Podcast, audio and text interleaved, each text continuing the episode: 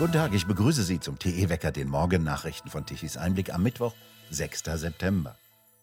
Eine Automesse möglichst ohne Auto. An dessen Stelle sollen in München bei der internationalen Automobilausstellung IAA Lastenrad, gute Laune und Mobilität stehen. Über Jahrzehnte war die IAA in Frankfurt mit rund 750.000 Besuchern die bedeutendste Autoausstellung der Welt. Heute soll dort das Auto eine Nebenrolle spielen. Die Autoindustrie, das Herzstück der deutschen Wirtschaft, wurde durch die Verbotspolitik im Mark getroffen, sagte der ehemalige Präsident des Wirtschaftsforschungsinstitutes IFO, Hans-Werner Sinn, gegenüber der FAZ und fuhr fort, Amerikanische und bald auch chinesische Unternehmen, die den deutschen Herstellern bei Verbrennermotoren nie das Wasser hatten reichen können, erobern das Feld. Mit einer Marktentwicklung, die man verschlafen hat, hat das Ganze nichts zu tun. Es ist Planwirtschaft pur. Jetzt will Wirtschaftsminister Habeck auch Autoingenieur spielen und der Autoindustrie vorschreiben, was sie zu tun und zu lassen hat und was richtig für die Zukunft ist.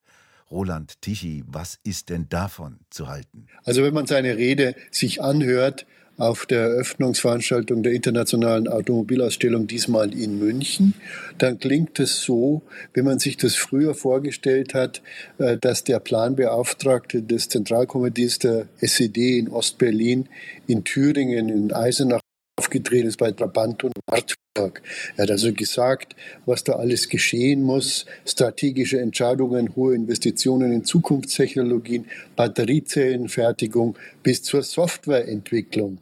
Ähm, also das klingt so arrogant von oben, als gäbe der Minister Ziele vor und gleichzeitig schwindelt er, indem er behauptet, ähm, dass wir in Deutschland den Ausbau erneuerbarer Energien vorantreiben würden und äh, für billigen Strom sorgen würden. Das ist natürlich ein purer Unsinn. Jedes zusätzliche Windrad erhöht den Strompreis, wie wir wissen, weil der teure Windstrom vor den billigen äh, Atom- oder ähm, fossilen erzeugten Strömen eingespeist werden muss. Also das Gegenteil von dem ist wahr und äh, man merkt daran die Allmachtsfantasien dieses Ministers, für den die Marktwirtschaft äh, längst ausgelaufen ist und bei ihm resortiert in der Abteilung Planung und Wunschtraum. Überregulierung zu langsame politische Entscheidungen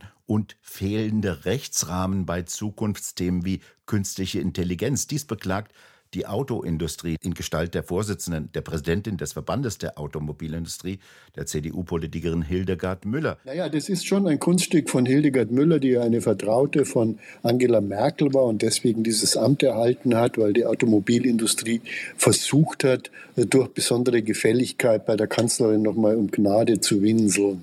Also Hildegard Müller ist ja in sich unlogisch, wenn sie vorne Regulierung beklagt und dann hinten äh, zu wenig Regulierung bei künstlicher Intelligenz. Ja, wo soll es denn sein? Wie soll denn, wie, wie soll denn jetzt auch noch die künstliche Intelligenz zu Tode reguliert werden, die ohnehin sich in den USA abspielt, wo die Regulierung einen ganz anderen Stellenwert, nämlich einen kleinen hat? Also das ist Hildegard Müller at its best. Die eigentlichen Probleme der Automobilindustrie sind ja schlicht und ergreifend die hohen Energiekosten in Deutschland und die bewusste Drangsalierung des Verbrennermotors, des fossilen Antriebsstranges zugunsten der Elektromobilität. Das sind die zwei Probleme der Automobilindustrie und nicht künstliche Intelligenz. Was bedeutet es denn für die Zukunft der Autoindustrie, die ja mal der Wirtschaftsmotor Deutschlands war und jetzt abwandert? Naja, sie wandert ab. Sie sagen es, mehr ist dazu nicht zu sagen. Und das ist natürlich auch ein Punkt, weil diese Industrie so kleinmütig ist. Sie duckt sich vor Hildegard Müller als Sprachrohr der Kanzlerin, sie duckt sich äh, vor Wirtschaftsminister Habeck, sie duckt sich vor den wirklichen Problemen weg äh, und sie versucht den München den Spagat mit dem öffentlichen Verkehr, ausgerechnet mit der Bundesbahn, will man da gemeinsam ähm, sich austauschen als Redner, denn es gibt ja den Nahverkehrstag in Berlin. Ich habe ja nichts gegen die Bahn, aber wenn die Deutsche Bundesbahn, die nun wirklich das Schrottunternehmen des äh, in galaktischen Maßstab ist, wo kaum ein Zug halbwegs aus dem Bahnhof ankommt und schon gar nicht rauskommt. Äh, also die Bahn als Partner, das hat ja wirklich was Lachhaftes an sich. Und äh, der Einzige, der da widerspricht, ist der BMW-Chef Oliver Zipse und der sagt, es geht ziemlich voll in die Hose, äh, was wir da so vorhaben, weil es fürs Elektroauto auch zum Beispiel zu wenig Rohstoffe gibt. Er fordert ja das, äh, dass man wirklich der Automobilindustrie überlässt, das zu tun, was sie kann, nämlich Autos zu bauen, die günstig fahren. Der Verbrennermotor ist ja noch keineswegs ausentwickelt. Äh, ist ja auch eine Unwahrheit, die bei uns äh, der Wirtschaftsminister immer so verbreitet. Nein, mit anderen Worten, das ist eine ängstliche, es ist eine verstockte Branche. Soll man da deren Autos kaufen, wenn sie so feige sind? Das kann ja nichts werden. Roland Tichy, vielen Dank für das Gespräch. In Deutschland ist das Auto weiterhin das wichtigste Verkehrsmittel. Wie das Statistische Bundesamt meldete, fahren in Deutschland derzeit so viele Autos wie noch nie. Von 2012 bis 2022 stieg der Anteil der Haushalte mit zwei Pkw von 24,5 auf 27 Prozent. In den westlichen Flächenländern ist die Pkw-Dichte sehr viel höher als in den großen Städten, in denen es Bus, Straßenbahn und U-Bahn gibt. Zum 1. Januar waren rund 48,8 Millionen PKWs zugelassen, 2,1 Prozent davon waren reine Elektroautos. Bundesinnenministerin Faeser ist gestern nicht zu einer Sondersitzung des Bundestagsinnenausschusses erschienen, sowie zu einem anschließenden Treffen des Parlamentarischen Kontrollgremiums für die Geheimdienste. Die Innenministerin war zu beiden Sitzungen vorgeladen. Behandelt werden sollte ein Skandal in ihrem Ministerium. Doch sie kam aus gesundheitlichen Gründen nicht. Sie hatte sich für beide Sitzungen krank gemeldet. Doch gleichzeitig gab sie am Dienstagvormittag der DPA in Wiesbaden ein Interview zum Wahlkampf. Am Tag zuvor hatte Faeser noch in Hessen Wahlkampfauftritte absolviert. Immer mehr Details kommen über Nancy Faeser heraus, die mutmaßlich illegal den Geheimdienst auf einen unliebsamen Spitzenbeamten gehetzt hat. Sie hat den damaligen Chef des Bundesamtes für Sicherheit in der Informationstechnik, Arne Schönbohm, vom Verfassungsschutz ausforschen lassen. Das ist nur dann erlaubt, wenn tatsächlich Anhaltspunkte für ein Dienstvergehen vorliegen. Der ZDF-Mann Böhmermann hatte in einer Sendung des ZDF Anschuldigungen erhoben, doch die stellten sich als gelogen heraus. Deshalb ließ Faeser weiter gegen den entlassenen Cyberabwehrchef ermitteln. Laut einem internen Papier fand sie Dinge, die ihre Mitarbeiter im Bundesinnenministerium geliefert haben, zu dünn. Sie sollten nochmals den Bundesverfassungsschutz abfragen und alle Geheimdienstunterlagen zusammentragen. Ein Mitarbeiter erklärte ihr, er habe alle relevanten Behörden und Abteilungen beteiligt. Sogar das Bundesamt für Verfassungsschutz wurde eingesetzt. Doch es gäbe schlicht nichts.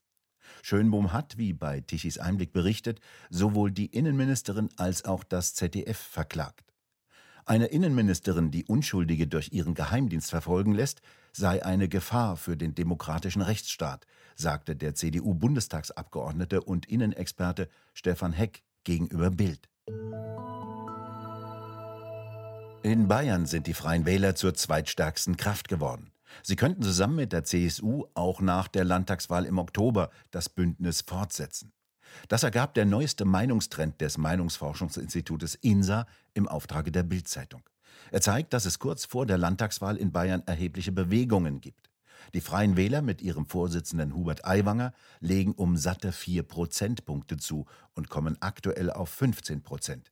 Die CSU von Ministerpräsident Söder kommt aktuell auf 37 Prozent. Das ist ein Punkt weniger als Ende Juli. Und deutlich unter den von Söder angestrebten 40 Prozent plus X. Die Grünen sind ebenfalls im Minus. Sie verlieren einen Punkt auf 14 Prozent. Die Grünen sind damit genauso stark wie die AfD in Bayern. Zwei Punkte verliert die SPD. Die Partei von Scholz kommt im Freistaat aktuell nur noch auf mickrige 9 Prozent. Die FDP von Finanzminister Lindner wäre mit 4 Prozent aktuell nicht mehr im Landtag. Insa-Chef Hermann Binkert zu Bild. Die Vorwürfe gegen ihren Spitzenkandidaten und Vorsitzenden Hubert Aiwanger hätten den Freien Wählern offensichtlich genutzt. Rechnerisch ist auch eine schwarz-grüne Koalition möglich. Allerdings hat Söder ein Bündnis mit den Grünen bislang ausgeschlossen. Am 8. Oktober sind Landtagswahlen in Bayern. Am kommenden Freitag will die Ampelkoalition in Berlin tatsächlich Habecks Heizhammer durchpeitschen, in unveränderter Form. Welche Folgen hat das für alle und wie kann man sich dagegen wehren?